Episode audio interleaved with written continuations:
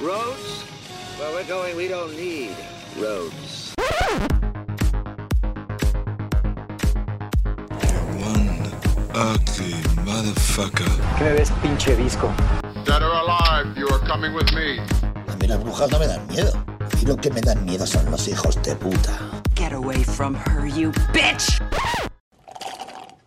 Well, gentlemen, you had my curiosity, but now you have my attention. Hola amigos, bienvenidos a Conexión Podcast número 2. Yo soy Rafael Rosales Y yo soy Iván Belmont. y como cada semana les tenemos nuestra apreciación cinematográfica sobre eh, algunas películas que vamos a mencionar a continuación. Después hablaremos un poco de noticias y para cerrar con el tema de la semana que es... El Festival Internacional de Cine de Morelia y lo que han anunciado sobre su programación internacional, nacional y de algunos de sus invitados especiales. Muy bien, pues empezamos como cada semana. ¿Qué viste en estos días, Iván? Eh, bueno, en estos días en la, en la televisión sí vi eh, algunas películas que me gustan en lo personal. Eh, una de ellas es eh, Policía en el Kinder con Arnold. Ah, Estaba- claro. Estaba saliendo en uno de esos canales de películas clásicas y pues, estaba, la puse y la dejé. Y me dio mucha risa porque es la escena donde encuentra al morrito que tiene moretones, Ajá, que su papá lo maltrataba. ajá. Y ya es que Arnold se la va a hacer de pedo y después la directora habla con, con Arnold de que, Sí, que se que sintió dice, verle ¿qué se siente, no? putazos, ¿no? Exacto. Sí, la Sí. verdad es que es una película, este, dices que han envejecido bien, la, la puedes ver y la disfrutas. La sí, trama fíjate es- que sí. La verdad es que la trama es muy simple, pero, pero sí es, es, es muy disfrutable. Yo recuerdo haberla visto en mi infancia con mi papá y, y, y me trae muy buenos recuerdos la, la, la película, la verdad. Aparte la actriz en ese entonces estaba muy bonita. Esta creo que es Penelope Ann Miller. Estaba Ajá. muy bonita, una güerita. Y pues, Arnold estaba rostrísimo en ese entonces. Sí, era cuando estaba despegando eh, este, el Arnold. Oye, ¿y, y, y has visto la continuación? La neta no. O sea, sé que existe, pero nunca me he atrevido a verla. Ahí está en Netflix, chécala. Este, No. Sí es malita, o sea, es muy malita, pero bueno, este, véanla, véanla y después la, la comentamos. No, no se compara obviamente a la primera, la primera es un placer culposo, diría yo. Porque pues Sí, claro. no sé cómo le ha ido la- con la crítica, pero pues ya ves, seguramente más de algún Christopher decía así, está bien culera. Probablemente. Pero es una favorita personal. eh, Le gustaba mucho a mi papá, por ejemplo. Sí. Otra que también vi fue este La chica del dragón tatuado. Uf, fíjate que precisamente ayer La me están de- diciendo que están sacándola eh, seguido en televisión ahorita. Sí, güey. Es, es la versión de David Fincher, por supuesto. Con Rooney Mara y Daniel Craig. Cuando la puse estaba justo cuando Rooney se reúne con su tutor. Ah, la, ma- la primera que- o la segunda. La primera, Ah. que le dice, que bueno, que le toma la mano a esta Rooney que se la pone en su Ajá. acá. Que le dice, ¿sientes eso? Es gabardina. Pues ya hace que ella le haga sexo Ajá. oral. Y pues, ya de ahí me quedé viéndola. Y lo que es toda esa escena sí se me hace bastante frustrante con, con la actuación de Rooney. ¿Por qué? Pues, güey, imagínate estar en su situación. Ah, por eso yo dije así, no te gustó la actuación. no, la, ver- la- la No verdad es que muy buena película. ¿Viste las originales? Sí, te digo que las originales las vi. Me gustan, pero sí son un poquillo aburridas, la verdad. O sea, entiendo que a muchas personas le gusten, pero a mi gusto personal la de David Fincher es superior a su Que, que contraparte. hay quien las sueca. defiende, ¿eh? así de, no, las suecas son acá. Sí, claro. Lo, lo máximo. Pero no, la verdad es que David Fincher es calidad, ¿no? Este, de entrada. Yo no le conozco un Sí, mal trabajo a David Fincher. No, incluso sus películas menos ah, Comerciales. de autor, las precisamente las películas más comerciales que ha hecho, que son, por ejemplo, La habitación del pánico, eh, se me hace bastante disfrutable. Sí, eh, es de esas que te topas en la tele y si no hay nada que digas este, más relevante, sí, sí, regresas a verla. De hecho, hace poco la vi, hace como 15 días, ah, precisamente para el 15 de septiembre, ya sabes que soy súper grinch por eso de las festividades patrias, Entonces, este, yo me retiré a mi habitación y precisamente estaban pasando eh, la habitación del pánico. Con el Jared Leto. De- Leto antes de ser Guasón, este, Forrest Whitaker Antes antes, de de, ser- Saw Gerrera. en Rogue One, el otro imbécil, la verdad, quién sabe quién sea, fue su primer película. Ah, ¿Era qué? ¿Ramón? Sí, Ramón. Se llama el personaje. No, y, y, y- ¿cómo se Ramón? llama? La amante de vampiros. Está Kristen Stewart. Kristen Stewart, antes de. Y te lo juro que cuando yo vi la primera vez la película, mucho tiempo en la trama creí que era niño. No Te lo juro, güey. No sé por qué, porque se la pasan diciendo su nombre y, y así, pero yo creí que era niño, güey. No, de hecho es de las pocas películas donde convence como actriz que tiene. Pues sí, porque en las demás es, es un maniquí que siempre hace lo mismo. Bueno, y rapidísimo, ¿cuál es tu película favorita de David Fincher? Uf, no sé, todas me gustan, güey. Pero yo creo que en mi top 3 personal pondría... No, no, no, nada de tres. Tu favorita. Es que no existe una favorita de David Dame Fincher. una entonces, la que tú creas. Hay, hay tres que me gustan. La hay primera tres que, te venga a la me mente es seguramente la que más te gusta. Seven. Uf, perrazo. Sí, Seven es muy oscura. eh, tiene un final no feliz que me gusta mucho. Y la forma en la que van investigando y descubriendo al, al asesino, todo eso está muy Sí, chido. definitivamente Seven también es, es mi favorita de él. ¿Y la que menos te gusta? Es que todas me gustan, o sea, no hay ninguna que no me guste. Ah, por favor. ¿Neta? ¿Tú? No me gusta Benjamin Button. No mames, a mí sí me gusta. Se me hace súper aburrida. Yo sí ya estaba de ya, Dios, por favor, llévame. En serio, no, Benjamin Button no es para mí. ¿Pero por qué? No sé. O sea, No, no me gusta. ¿se te hace mala la historia? Aburrida. La verdad me aburrió mucho. No, a mí sí me gusta. Me gusta bastante. Es su película más convencional. Es como hecha para ganar premios, pero Pues casi estuvo ahí cerca, ¿no? cerca. Se, sí, se cerca, quedó ahí no a nada. tan cerca y tan lejos. Eh, Bueno, ¿y ¿qué más viste? Una que no me gusta mucho, pero como que no había nada mejor que ver en ese momento. Creo que ya te imaginarás cuál es. Tiene que ver con Marvel. Ah, o- o- seguro, obvio, pasaste un momento súper agradable. Claro que no. Es este Thor, Thor Ragnarok. Ah, fuchi. A mí no me gustó. Ya ves, güey. Sí, neta. Y, y fíjate que hay muchos que les encantó y traen la onda de que, wow, súper gracioso. Yo así de, neta, siento que hasta le robaron la esencia al personaje. Sí, güey, es que lo cambiaron por completo, lo, lo volvieron en un burdo chiste y pues en sí abordaron ya de lleno lo que es la comedia tipo Guardianes de la Galaxia para esta película. Pero se siente forzada. Oye, además, Exacto, ¿cuál es, o, o- o de dónde nace el mame por Jeff Goldblum? Jurassic Park, eh, La Mosca. O sea, pues dos películas está bien, o sea, pero ¿por qué? Yo me acuerdo que todo el mundo, pues él es Jeff Goldblum y ese güey es bien gracioso. Su personaje es lo más imbécil que hay en Thor Ragnarok. Sí, está súper pendejo su personaje, pero eso no es como culpa del actor, o sea, eso No, es culpa o de... sea, a mí me cae bien Jeff Goldblum, pero pero toda la gente así de, "Pues va a salir Jeff Goldblum, va, a salir en Jurassic World 2 para sus 10 segundos de, de fama que salió. Pero la gente viene emocionada. Pues es que acá bien, es un güey que tiene carisma, pues es simpático. Creo que sale en Hotel Budapest, ¿no? De Wes Anderson. Sí, también, claro. Y tiene un papel muy gracioso, por Sí, cierto. sí, sí. Y de hecho ahorita yo voy a hablar de una película donde también sale él. Pero nunca he entendido la, la onda que traen con él de... Ah, es Jeff Goldblum. Bájale de huevos con Jeff Goldblum. No es así, pues. No, no, no le hallo el, el, el de dónde es legendario, ¿no? Ah, pero ¿a poco no quisiera su Pop Funko donde está así con su pose sexy de... no, güey. No, neta, no, güey. De hecho, los Pop Funko no me gustan, güey, están feos. Bueno, eh, a mí tampoco, pero ese sí me lo compraría. Para tu sala, ¿no? A huevo. No, ahí al lado de mi cuarto. ¿Qué más viste? Eh, también vi una de las de Harry Potter, que fue, bueno, fue- fueron dos. La Orden del Fénix, que Ajá. el libro me gusta mucho, pero la película no, a excepción de la batalla final entre Voldemort y Dumbledore. Esa escena creo que se me hace espectacular. Sí, de hecho, yo ah, este, adelanto siempre la película hasta esa parte. Es que es como lo más relevante. Es la más, este...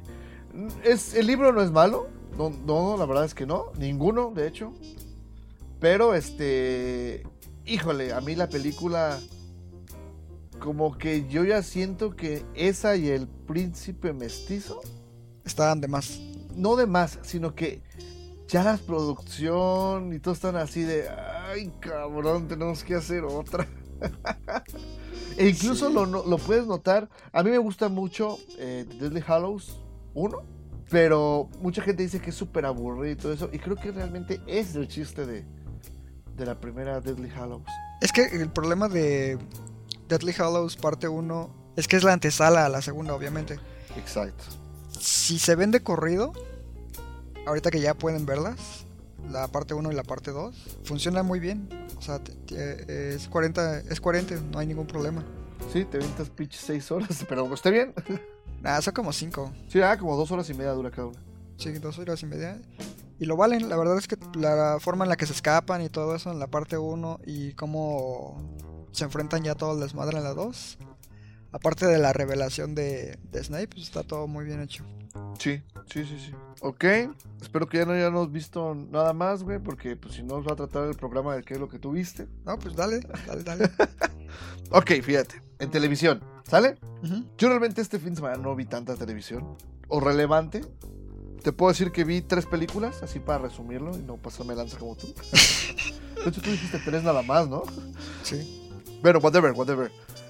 Vi Capitán Fantastic con Vigo Mortensen. Ok, está muy bonita. Esta donde su esposa enferma y se muere y ellos este, son diferentes al sistema, entonces viven de una manera rústica en, la, en un bosque y, y le enseña a sus niños que chingón, güey, y cómo trae a Cómo los niños. sobrevivir, ¿no? Sí, está bien padre. Este, la película sí está, está muy bien. Creo que la actuación de él es, es- es sobresaliente, como siempre. La verdad, lo, lo hace muy bien. Me gusta que escoge muy bien sus, Sus papeles. sus papeles. Sí. Correcto. Y, y creo que la película está muy bien. El final me pareció un tanto este, cursi, fíjate. Iba muy bien. Hasta que como que siento que jugaron fácil. Sí. Te decía el otro día que esa película se me hace como la versión dulce de El Castillo de Cristal.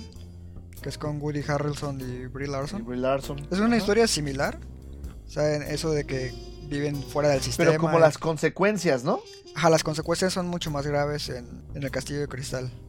Además Sí, de que es una historia basada en, en una- en algo real. Órale, eso sí no sabía. Muy bien, pero muy, muy bien este Captain Fantastic.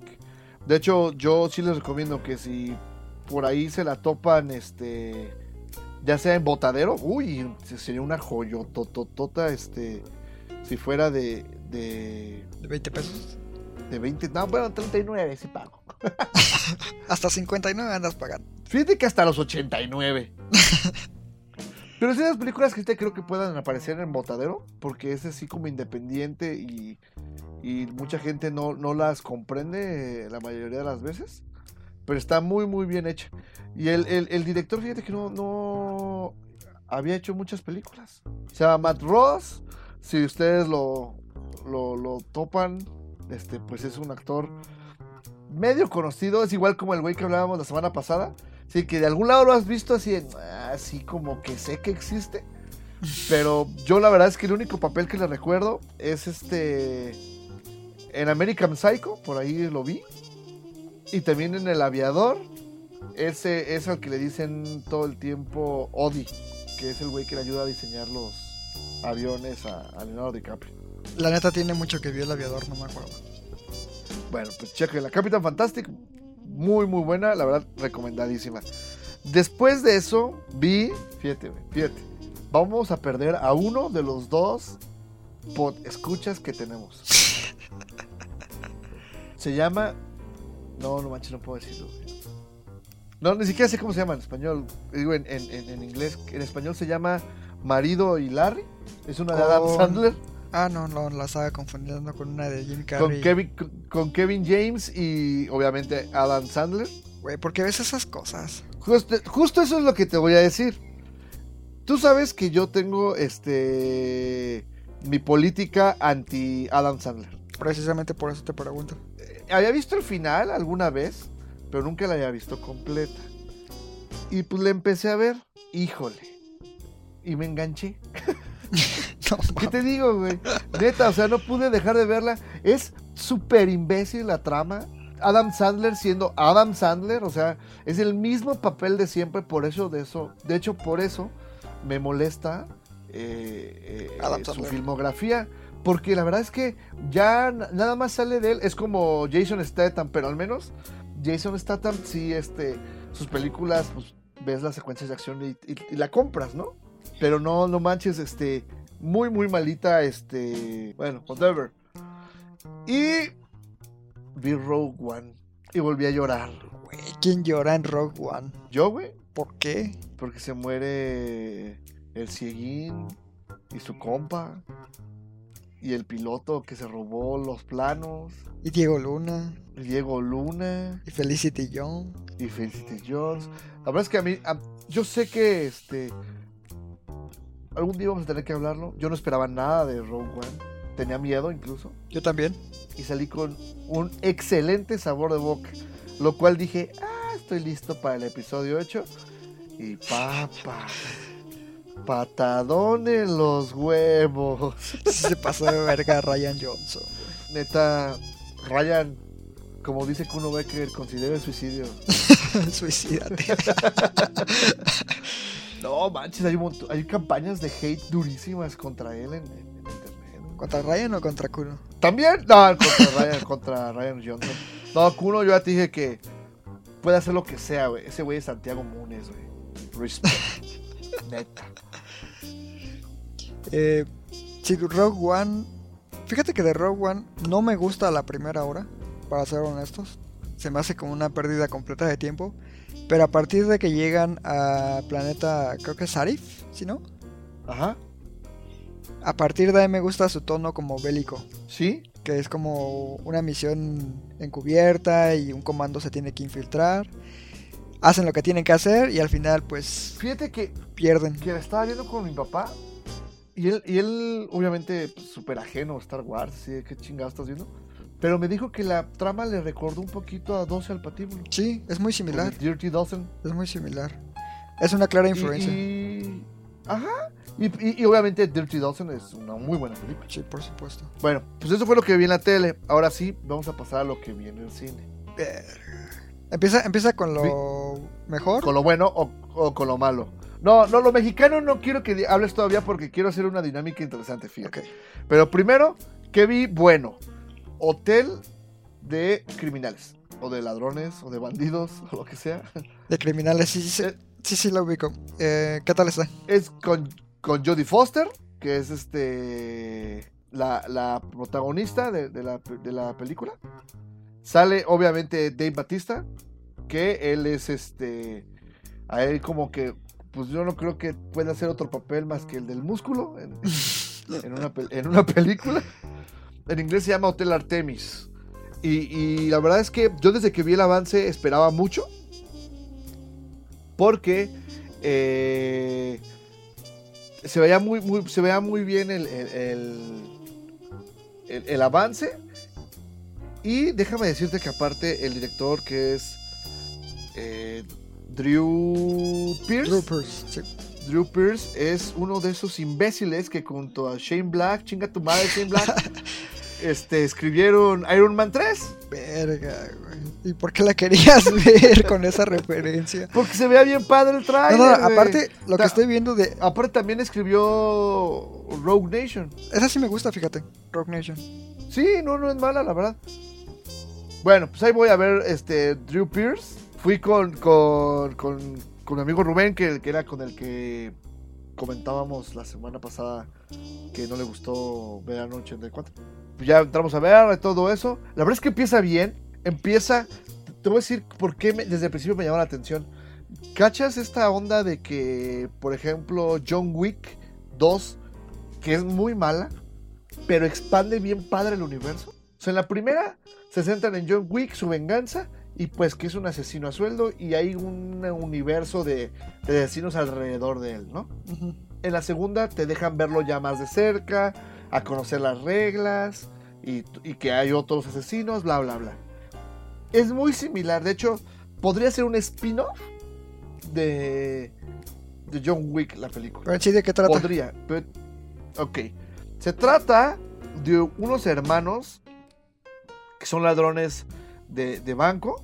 Y este. Obviamente, en, eh, eh, cometiendo un robo, algo sale mal. Porque uno de los hermanos, pues, es muy atrabancado. Los hermanos son Sterling K. Brown y Brian Tyree Henry. Obviamente no creo que los conozcan a, a ninguno. Yo sí, yo sí. Sterling, Ah, K. Sterling K. Brown, K. Brown. salió en Depredador, Ajá. la más reciente. ¿En, qué- en cuál? Depredador. Es el negrito, ¿no? No, Sí. ese es Jordan Peele.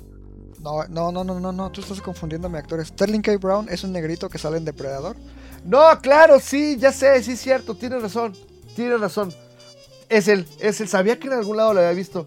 Y además, también este lo, lo sale en Black Panther.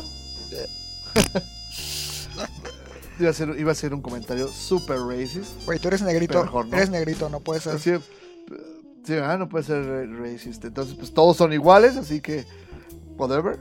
Bueno, el chiste es que eh, es, es este actor. Sí lo van a conocer. En cuanto lo vean, estoy seguro que lo van a reconocer de algún lado. Bueno, estos dos hermanos eh, están robando un banco, se frustra el plan. Entonces uno de ellos está eh, lastimado, le, le toca ahí un- una bala. Y pues el protagonista, que es este chico Sterling, y que para fines prácticos en la película se llama Waikiki, ahorita te explico por qué. Se le ocurre, ay, pues vamos a, a- yo sé cómo resolverlo, ¿no? En eso a negros y ya eh, aparece el título, Hotel Artemis. Y se supone que el Hotel Artemis es un hotel secreto que este, atiende únicamente a pues, gente este, en problemas, pero que son delincuentes, ¿no? Asesinos, eh, traficantes, ladrones, etc, etc. Y es, es este, la encargada de, de este eh, hotel es Judy Foster y su enfermero. Bueno, a ella le dicen enfermera todo el tiempo. Pero como su camillero en este caso, pues es Dave Batista, ¿no? Que lo recordarán como Drax en Guardianes de la Galaxia o Jinx en Spec, Spec. Ya le digo yo. Y, y que creo que últimamente lo ha estado haciendo bien. Ah, bueno, para lo que puede ofrecer, sí. Bueno, pero, pero prefiero a él que a John Cena. Ah, sí, claro. Sí, sí, sí, sí. Y así, y así empezó The Rock, la verdad. Pero, Y ve dónde está ahorita. pero La Roca tiene carisma, güey. John Cena no tiene carisma. Y fíjate que Batista sí, a su modo. En Blade Runner me gustó. Sí, y fíjate Su- que a pesar de que su, su papel es súper pequeño en Blade Runner 2049, Actúa muy bien. actúa bien.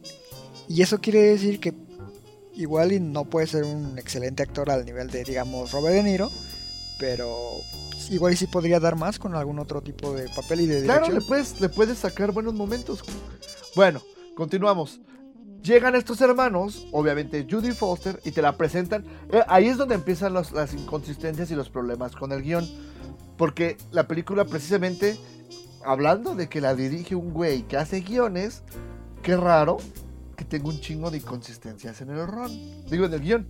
¿Por qué ron? Estoy pensando en una cuba, lo siento. En el- Maldito alcohólico. Deberíamos grabarnos t- pisteando. bueno, whatever. Presentan a Judy Foster eh, con problemas. Obviamente, pues ya sabes, está tomando sus pastillitas con pistache, con su whisky acá. Este. eh, tiene sueños recurrentes de. Pues ahí ves a un niño. pues, obviamente, rápido la cachas de que tiene un trauma o algo así. Entonces recibe a estos eh, ladrones, los lleva a su habitación y al parecer solamente hay un número limitado de habitaciones en el hotel. ¿Sale? Entonces, la habitación que le toca a estos ladrones es la, la habitación Honolulu, como Hawái, ¿no? Ok. Por eso, al estar dos personas este, hospedadas, el otro hermano se llama Waikiki. Porque esa es la regla. Al parecer, cada uno de los huéspedes o, o pacientes por, tienen que llevar el nombre alusivo a la habitación. Ok. Para como que no se conozcan entre ellos, ¿no? Por ejemplo, está una asesina a sueldo, que es Sofía Bautela, que también todo mundo trae en la onda ahorita de que es la próxima Action Girl y lo que sea. Y ella es Nis por Nisa, Ok. ¿sale? Le habían puesto la momia. Sí. También está eh, Charlie Day. Este actor que lo recordarán por muchos Pacific papeles. Por Pacific Rim principalmente. Hace mucho papel este, cómico. Pero en Pacific Rim es el. Es uno de los. Es el doctor que se logra conectar con la mente de, de los kaijus. Ajá. Bueno, él se llama Acapulco Ok. en la, en la película. Y pues todo va muy bien. Ya está recuperándose el hermano y todo. Hasta que descubren que el hermano, maldito imbécil, se, le robó algo a un vato que se llama Wolf, de Wolf. Que es este. Que es Jeff Goldblum. Ah, huevo.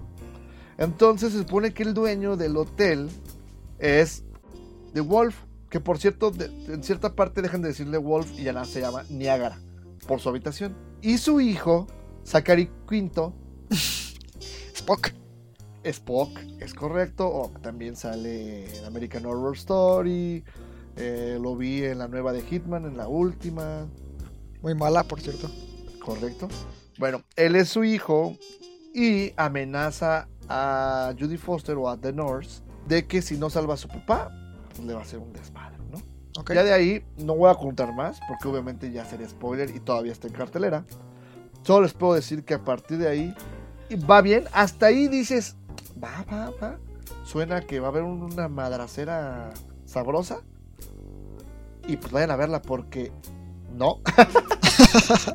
sí hay unos madracillos, hay una secuencia de acción, pero pues para lo, o sea, con- contrataste este actores de acción, podría decirse, y no Sí. los usas. Me pareció un gran, gran, este, Desperdicio. eh, desperdicio.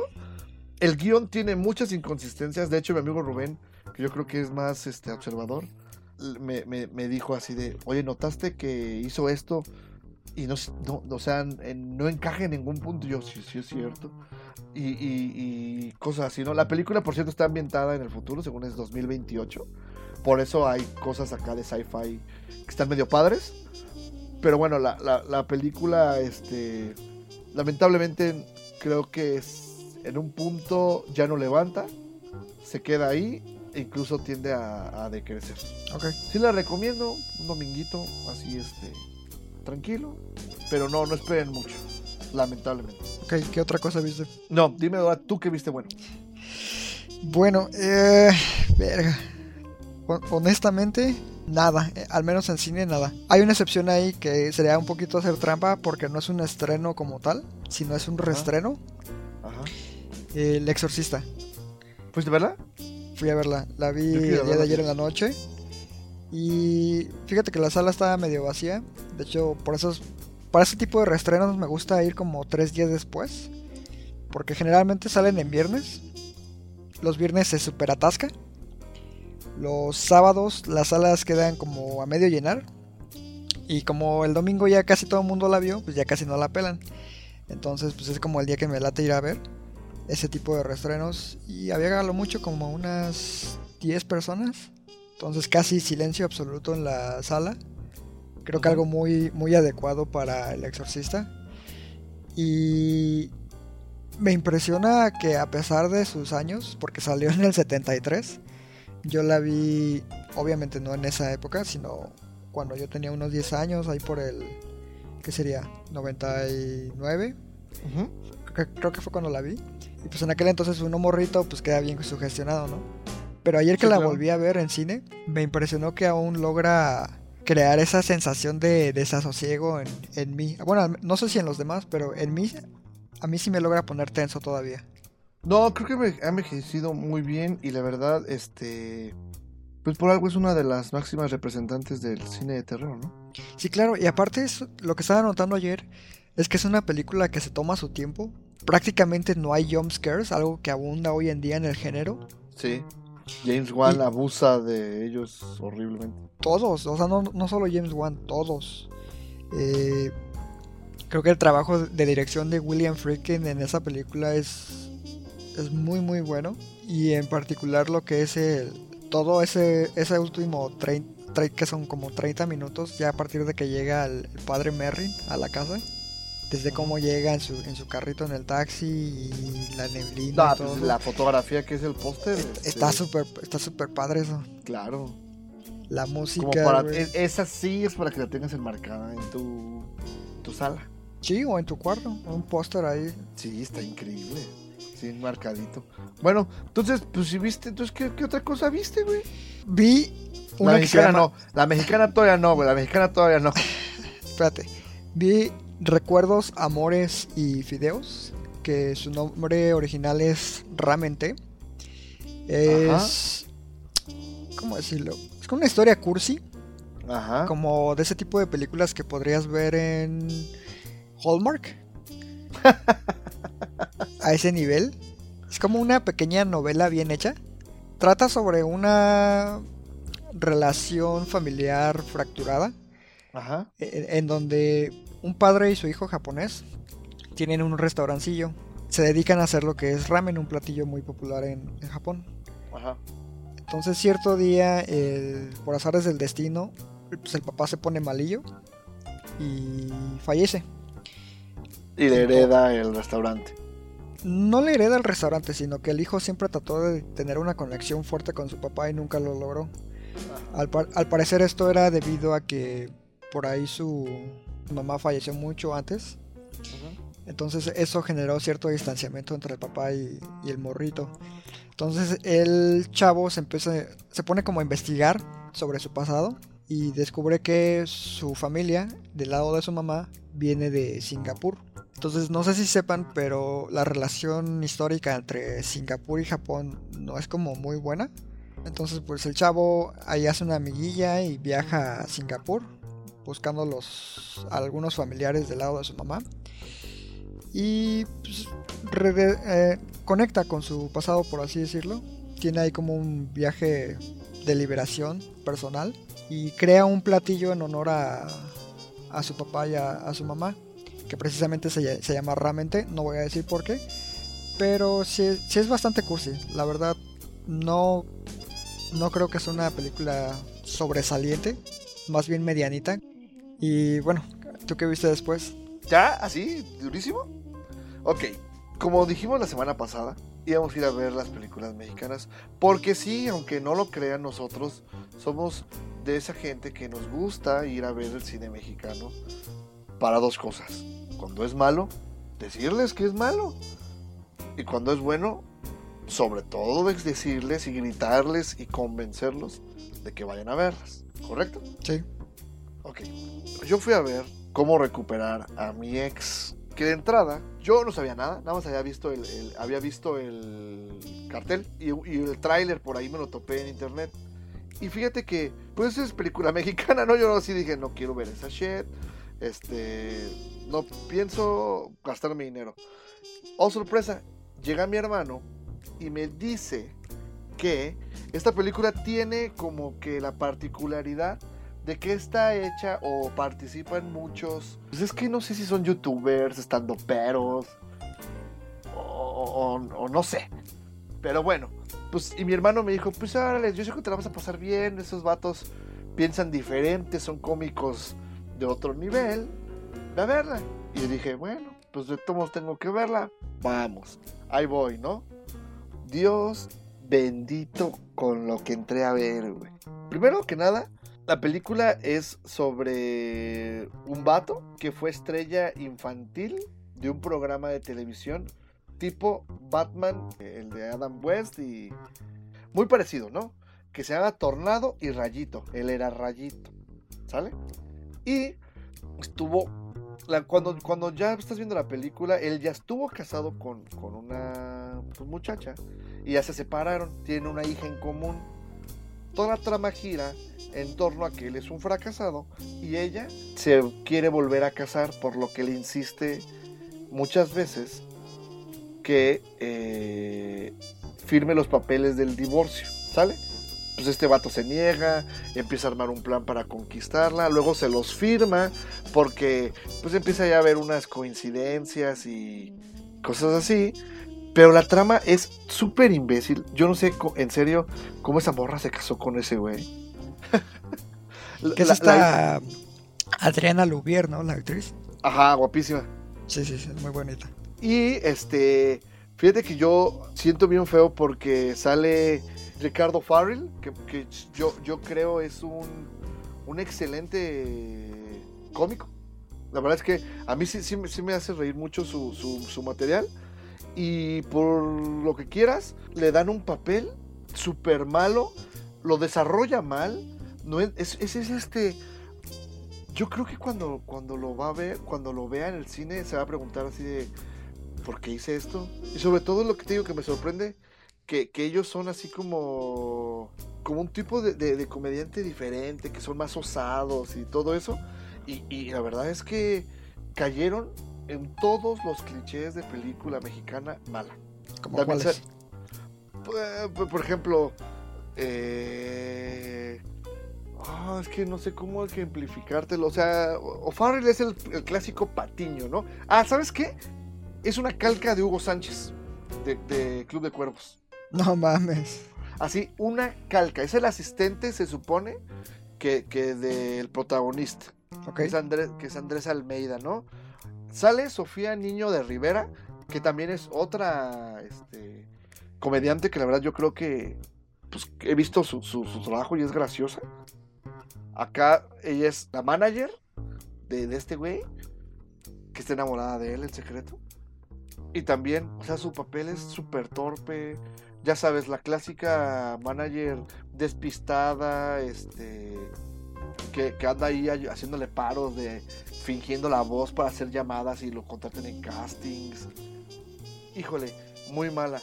La trama se va enredando en cierto punto, es más, estoy viendo tu cara, güey, o sea, estás bien aburrido. Así es la pinche película, güey, nunca te roba una carcajada. Nomás dices, neta, ¿por qué hacen esto? O sea, ¿por qué no la sacan como serie, güey? No, por favor. Y te lo juro que funcionaría más. O sea, al menos tendría, al ser gratis, algún otro idiota la vería. Hay capítulos de la familia Peluche que son mil veces superiores a esta mierda. ¿Tanto así? Así, en serio. No, la verdad es que yo salí súper decepcionado. Eh, no la recomiendo. Aléjense. Guácala. Lo único que puedo rescatar, uno, es, es, es que el universo que, que crearon alrededor de este personaje para lo de cómo era su show cuando él era niño, eso sí está bien padre. Pero lo, lo demás, la película, híjole, dinero tirado a la basura. En serio, no, no sé cómo financiar esas cosas. ¿Crees que puedes superarlo? Eh, no sé si pueda superar tu opinión de. ¿Cómo dices que se llama? Re- recuperando a. Recuperando ¿A a mi ex. Sí. Pero yo también vi una película mexicana muy, muy, muy, muy mala. Se llama eh, Malacopa. Es dirigida por. por este. eh, Armando Casas. Ajá. Y cuenta con la participación de Alfonso Arau. Órale. Que no sé, que no sé cómo se prestó para aparecer en esa película. Luis Ernesto Franco y Luis Arrieta. Son como los, los actores principales, ¿no? La película gira en torno a un güey que se llama Mateo, un arquitecto en una empresa muy importante de México, supuestamente. Pero el güey es así como muy introvertido, ¿no? Entonces tiene como cierta dificultad para relacionarse con, con personas, ya sea a nivel social o a nivel laboral. Chispas, ya Ento- sé que va a seguir. Entonces, por alguna razón que escapa de mi lógica, resulta que si el güey prueba una gota de alcohol, así sea una, una, su alter ego Ajá. entra en escena. Su alter ego pues es el, el malacopa, ¿no? Ajá.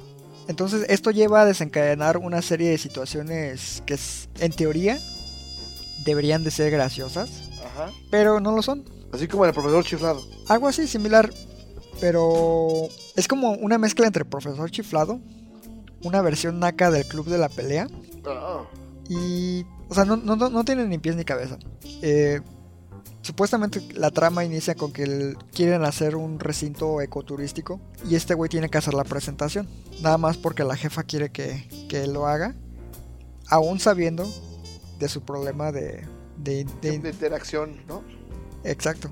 Entonces, pues ya se convierte en otro güey, tiene ahí la, la junta como si fuera mala copa y resulta ser un éxito, ¿no? Pero toda, toda esa escena, güey, se siente súper forzada.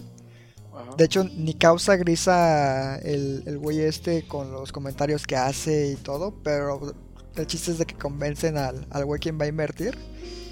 Y está así todo súper mamón. Luego resulta que por ahí quieren chantajear a la jefa y este güey se la quiere dar. Y su versión mala copa lo engaña, güey, a que, por ejemplo, el güey va a tomar un jugo y resulta que tiene alcohol para que pueda aparecer. Y, y sí, así como el profesor chiflado, güey. O sea, Chale, soy tan mala, güey. es, es muy, muy, muy mala. Y no, aparte, lo peor es de que por ahí salen un par de, de personajes que supuestamente tienen ascendencia asiática, pero son todo menos eso, güey.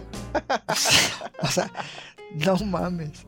Sentí que estaba viendo una de esas películas viejitas en blanco y negro, güey, cuando los actores fingían ser de otra eh, Nacionalidad. Exacto. Ajá.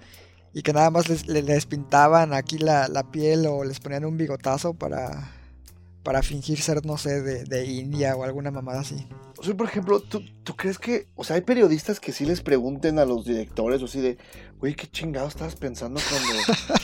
o, o, o, o, por ejemplo, hay directores que ven eso y te dicen, neta, sorry, me pasé de lanza. O actores que se den cuenta de, de la shit en la que están aceptando trabajar.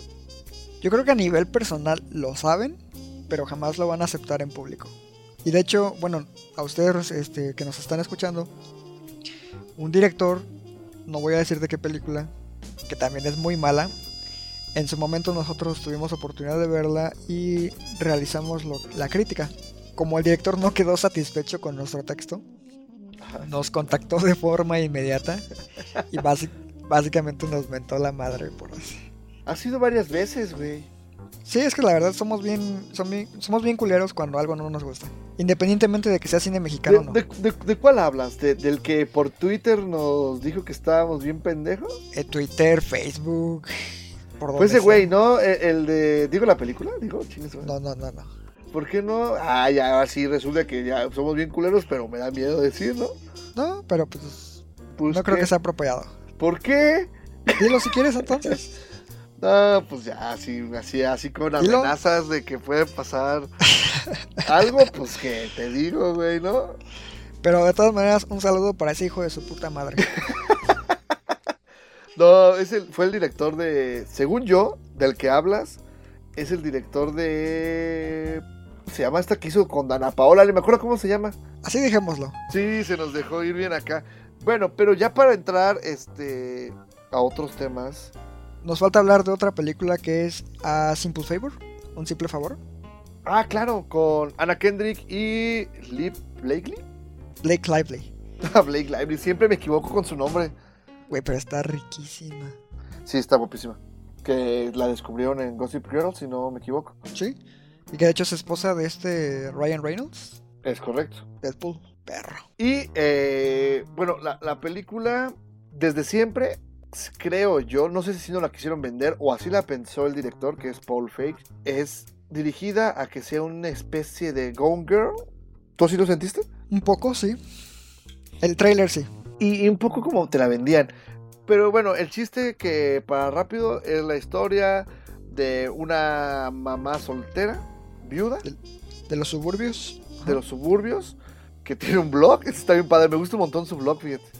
Yo lo seguiría. Este, y eh, conoce a la mamá de otro de los compañeritos de su hijo, que es una famosa, una famosa relacionista pública de este, una marca de moda. Y eh, como que todos los las mamás y papás del salón la envidian, pues porque maneja mucho dinero, es la que mejor se viste, conoce gente importante Y aparte está súper guapa. Y aparte está súper guapa. Y eh, en un punto, pues terminan haciéndose amigas hasta que de la noche a la mañana ella desaparece y le deja encargado a su hijo. Qué culera, güey. Está bien padre. Así, oye, ¿me cuidas el morro, Simón? Eh, ya no apareció nunca más.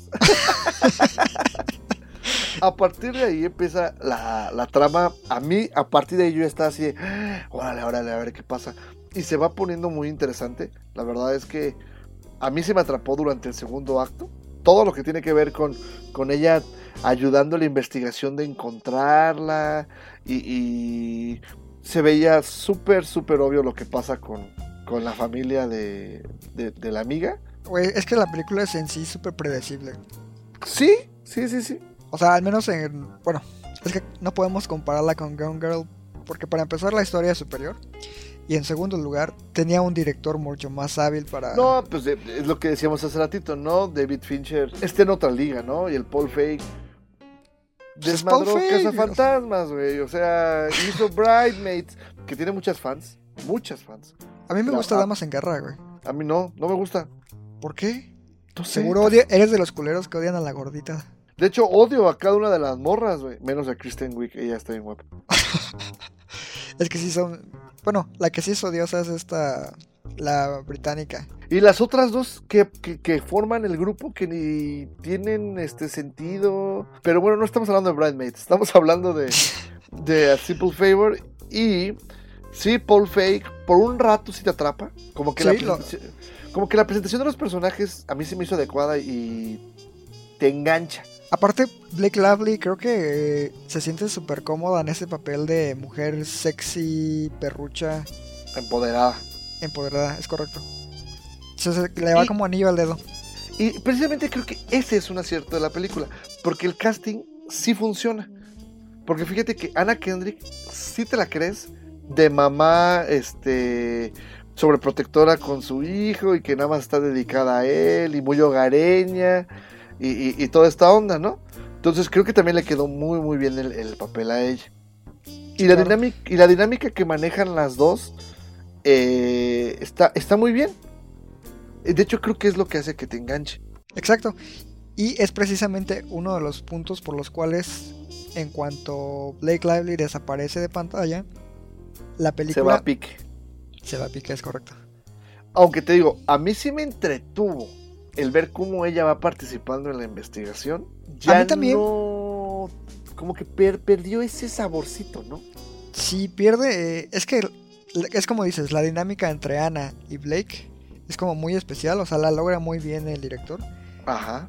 Pero en cuanto ya nada más depende de Ana, no es que ella no sea capaz de soportar la historia por sí sola, sino que el desarrollo de la misma pierde como chiste, pierde brillo.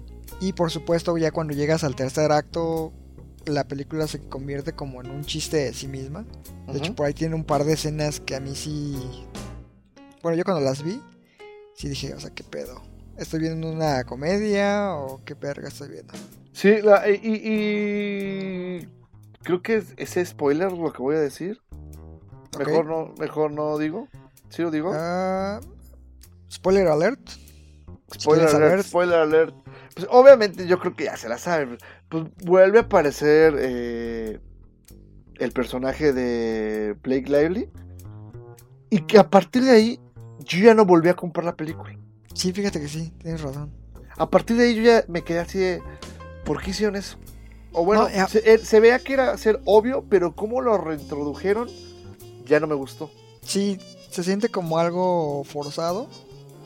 Repito, eso ya viene de, de origen porque está basado en una novela. ¿Ah, sí? Ah, cierto, claro, está basado en una novela. Tienes razón. Entonces, ese ya es un problema de origen. Aunque lo pudieron haber corregido al adaptarla. De hecho, Gone Girl, acuérdate que hubo cosas que se readaptaron. Claro, pero es que te- ahí tiene la ventaja de que la guionista fue la escritora original de la novela. Entonces Ah, conocía, conocía el material de, de pe a pa, o sea, también no, no hay punto de comparación en ese sentido. Y creo que la conclusión es que Gone Girl es un 10. No le diría un 10. No que sea un Ta- 10. Digo que si Gone Girl fuera un 10, A Simple Favor sería un 4. 5. Cinco tal vez. Sí, cinco. Mira, es entretenida. Sí es entretenida. O sea, tampoco es como que vayas a ver la peor película del año. O sea, te vas a pasar un momento pues, Agradable. este, entretenido, ajá. Pero lamentablemente se queda muy atrás de, de lo que yo creo que pretendían lograr. Sí, claro. Sí, muy, muy, muy lejos. O, o quién sabe, porque te digo, empieza como película de misterio y termina como película de comedia. Ajá. Eso no me Sí. gustó. No, a mí tampoco. O sea, como que debió haber respetado mucho el... eh, El género y el tono. y lo que estaba logrando, porque iba muy bien. O sea, y, y repito, no iba a ser eh, una gran película de, de suspenso o de misterio, pero iba bien, o sea, y de repente, hasta el, fin, hasta el final, güey, o sea, de cómo la atrapan, dices, eso estuvo mucho de más. Güey, deja de eso de cómo la atrapan. El culero que era amigo de las mamás. La frase que dice. Si te metes con una mamá, te metes Ah, con sí. todas. Es así como, Ajá. no mames. No, y como al final así siempre, siempre sí nos has caído bien, aunque nos burlemos de ti. No, la verdad mal. La verdad es que el cierre sí se vio súper forzado. Sí, güey. Muy, muy forzado. Tache. Sí, Tache, tache. Y bueno, con eso estaríamos cerrando lo que vimos esta semana, una hora después. y yo creo que es importante que ahora sepan que Conexión va a darle cobertura al Festival Internacional de Cine de Morelia como cada año desde hace ocho ediciones. ¿Ocho o nueve? Sí, 8. Y este, anécdota, Belmont nunca me avisó. O, o mejor dicho, nunca me recordó el güey cuándo era la, la presentación para la prensa. Y de repente un día me habla y me dice, oye, güey, ¿cómo te fue en la presentación? Y yo, ¿cuál? Pues, ¿qué no fuiste a la, a- a la de prensa? Y yo, ¿qué no es el próximo lunes?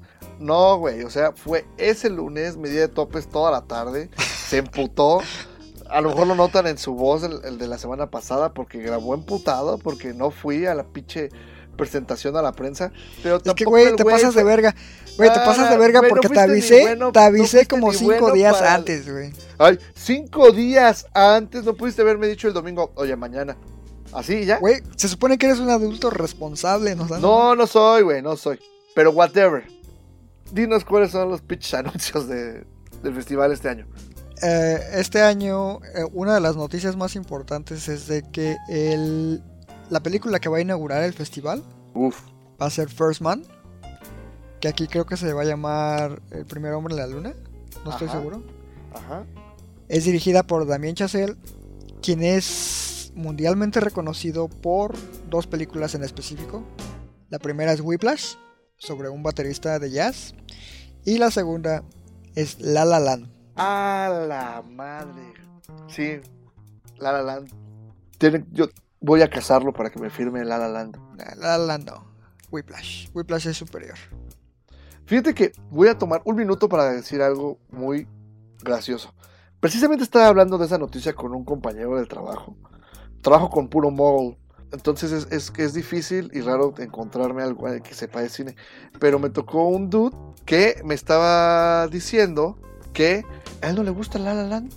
Mira, a mí me gustó la primera vez que la vi. La segunda vez que la vi me dio mucha hueva. Otro, güey. Y recientemente la vi también en, en televisión un día. Y ya no me pareció tan aburrida. Entonces como que... Ah, Bueno, bueno, mejoró.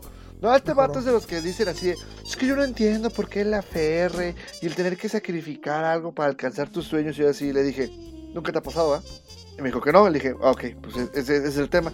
Y es ahí donde he descubierto que La La Land tiene un efecto diferente en las personas debido a sus contextos. Claro, los pobres que diablos que, nunca han sacrificado nada.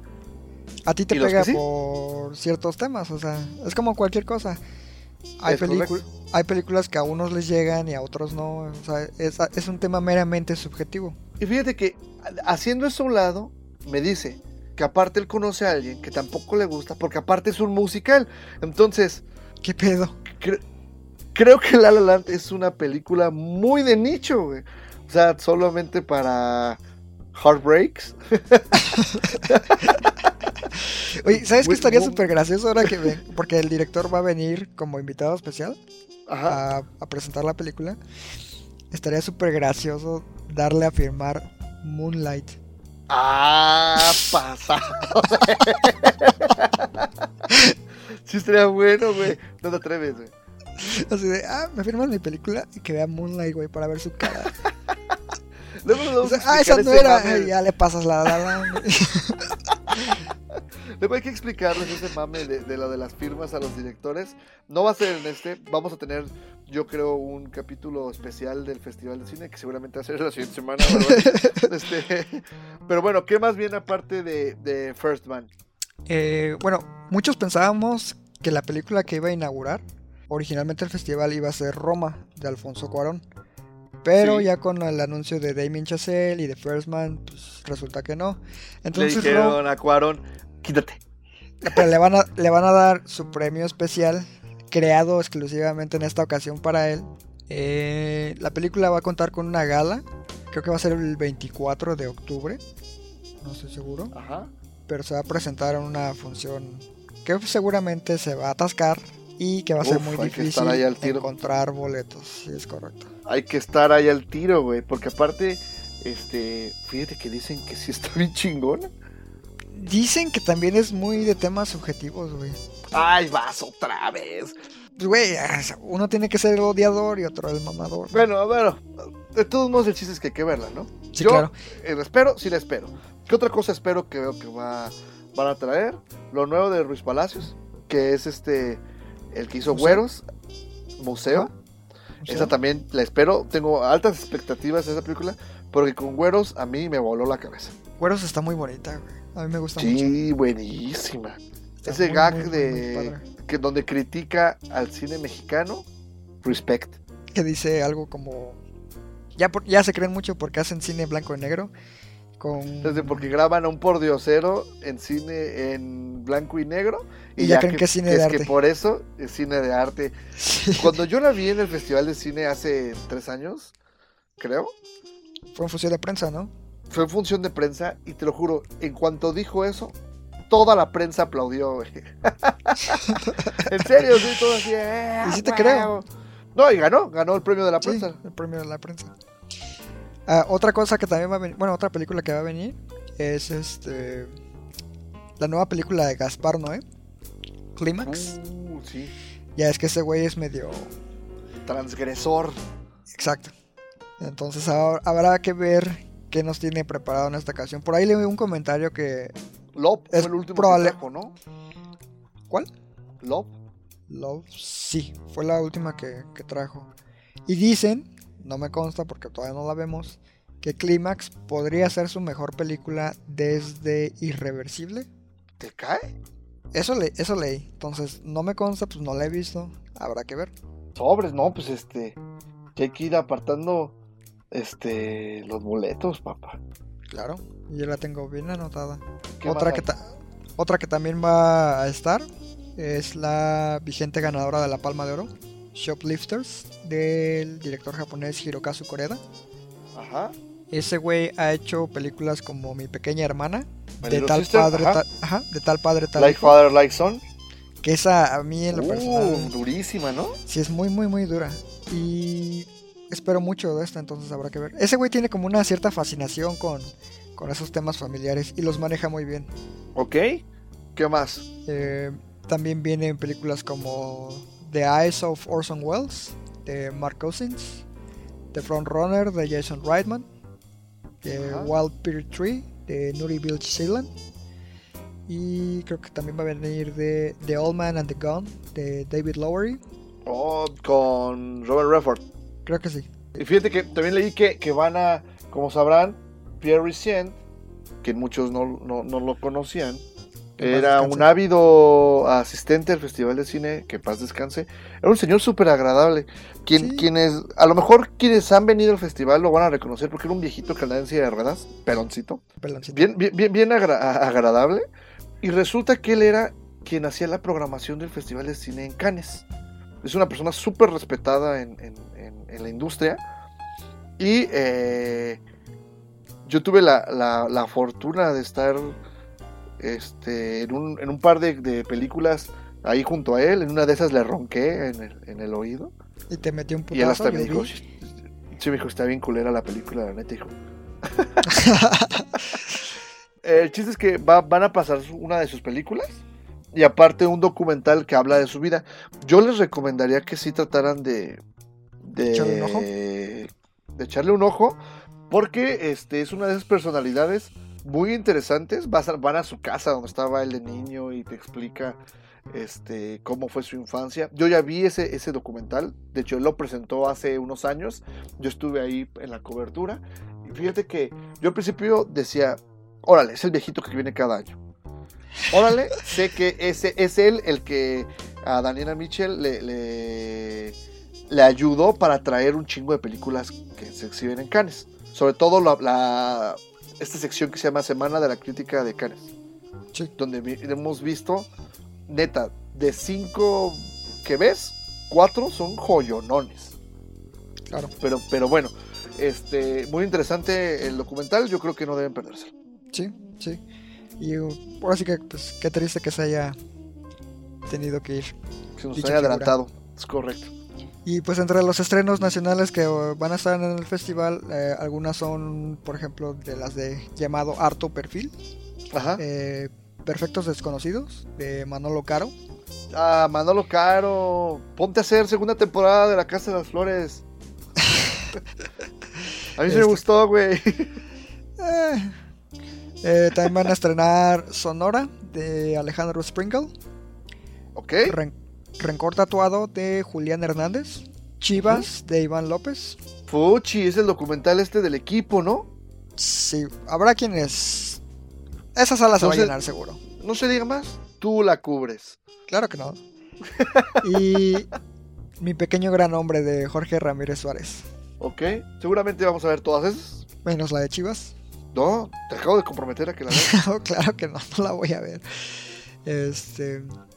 Ah, ah, precisamente de lo que decías de la semana de la crítica. eh, algunas de las películas de esa sección van a ser Chris de Suisse, de Anja Kaufman, Ajá, Edgy Nap, de Sofía Silakli, ajá, ah, Fuga, de Agnieszka Smoszinska, creo que se dice, ajá. Sir, de Rogena Guerra, Woman, at, Woman at War, de Benedict Erlingson, Ok. Guy, de Alex Lutz, Guy de. de tipo, Ah, porque el otro es gay, pero no. Eh, también viene Diamantino de Gabriel Abrantes y Daniel Schmidt, ok, que creo, creo que esa fue la que ganó el, el premio de la crítica. ok. Eh, son las que forman esa sección.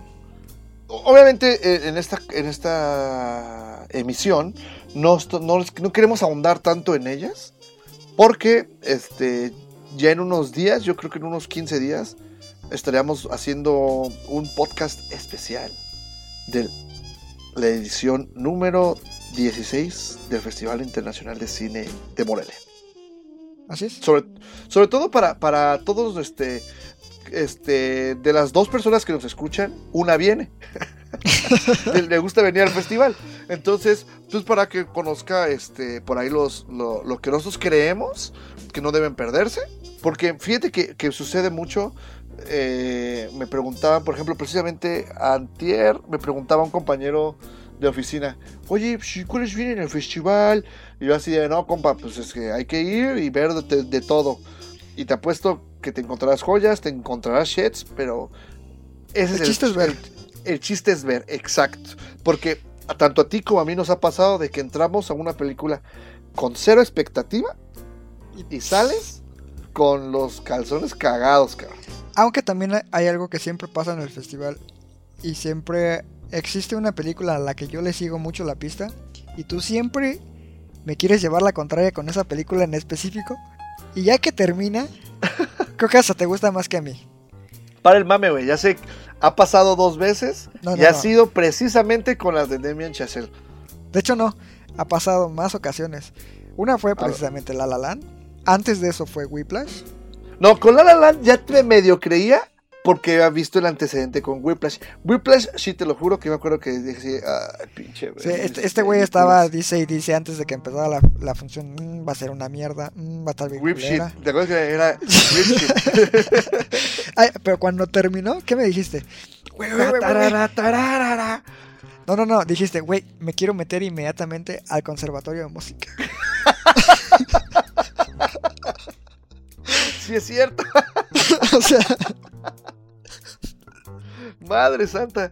Sí, no, sí es cierto. No, y, y por ejemplo, también generalmente las películas mexicanas, o sea, ve, acabamos de hablar de dos, ¿no?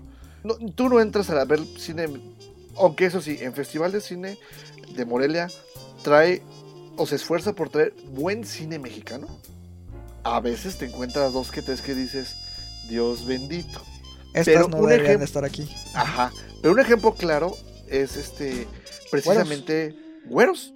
Yo me acuerdo que este fuimos a verlo con, con una de nuestras compañeras de eh, ahí eh, de, de redacción, con Josie, y, y llegamos tarde. Nos tocó así hasta abajo, no había lugares. Y yo decía, ¿por qué pues está tan abarrotada la sala? Pues, ¿quién diría, no? Impresionante el resultado. Y ahí está. De hecho, ¿no lo han visto? Tache. Tienen que correr a Netflix right now y ver güeros. Eh, lo que sí es que el festival, la que aplica con el cine mexicano, es que regularmente empieza con lo menos bueno. Sí, y van aventando lo bueno hacia la mitad y al final. Exacto. Como para volver a darle realce, Sí, sí, sí. ¿no? Y curiosamente, no todo lo que estrenan internacional es una joya comprobada. Porque de- hemos visto estrenos internacionales malos, medianos y buenos. Eso me queda claro. Claro, en general, es muy difícil que una película de estreno internacional con corte comercial resulte ser buena. En su mayoría resultan buenas o mediocres.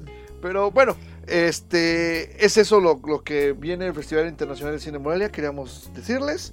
Vamos a tener esta edición. Este, y les vamos a dar ahí todos los pormenores de qué es lo que, lo que creemos que deben ver. O darle seguimiento.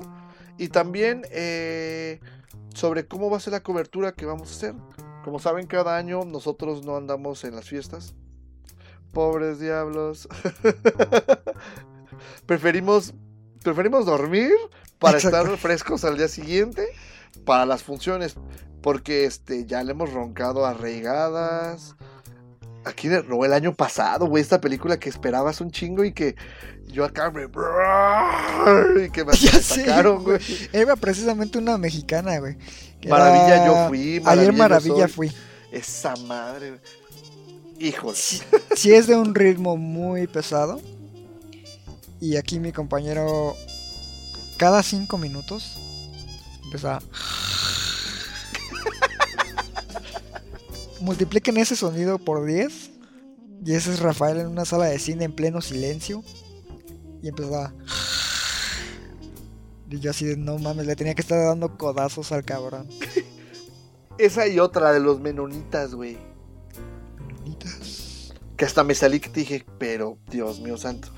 De un güey que llega a ser como un documental de unos menonas. Ah, ya. Que es una sí mexicana, es hecha en Estados Unidos. Sí, sí, ya la ubico. También, esa sí está malita, la verdad. Sí está malita. Que de hecho yo tampoco la terminé de ver porque esa vez creo que íbamos a Ah, de prensa. of Water. Íbamos Exacto. a Shape of Water. Es más, la sala estaba vacía, ya me acordé, porque todo el mundo ya estaba ah, aperrando su lugar para Shape of Water. No, no, no, pero Y- luego el- el- la organización del festival se las aplicó a los que ya estaban formados porque los que se quedaron a ver la película que estaba antes de la forma del agua. la Ah, sí, pues mandaron a un este jineteador de lugares. Así, apártame. No, no, no, no, no, no, eso no. Los del festival dejaron entrar antes a los que se quedaron a la primera función de prensa para que pudieran agarrar buen lugar en, en la forma del agua. Eso fue directo del festival. Y ya después dejaban pasar a toda la perrada. Es correcto. Y que valió la pena impresionantemente. Yo salí este, muy contento de, de Shape of Water. Bueno amigos, pues eh, esa sería toda la información que tenemos esta semana. Les agradecemos muchos eh, sus comentarios que nos están mandando en la semana. Hemos trabajado en ellos para mejorar este podcast y sea cada vez más de, de su agrado. Eh, les invitamos a que nos sigan mandando sus comentarios, qué temas les gustaría que tocáramos en, los siguientes programas. Y pues les recuerdo que todos los martes se publica lo que grabamos el día lunes entren a nuestro sitio conexión.com.mx donde encuentran nuestras reseñas, noticias, avances y eh, también tenemos nuestras redes sociales, Conexión MX en Instagram. No me acuerdo cuál es el Twitter, cuál es el Twitter. Es precisamente ese, eh, Conexión MX. Obvio, ya sabía, pero era para que. Y en Facebook aparecemos como eh, Conexión Cine. Con K y con X, porque el otro día vi un güey que escribió conexión con C y con doble C. Que es lo correcto, pero el nuestro es con K. Ok, pues este. Muchas gracias a todos. Yo soy Rafael Rosales. Y yo soy Iván Belmont. Y recuerden que Amamos el cine.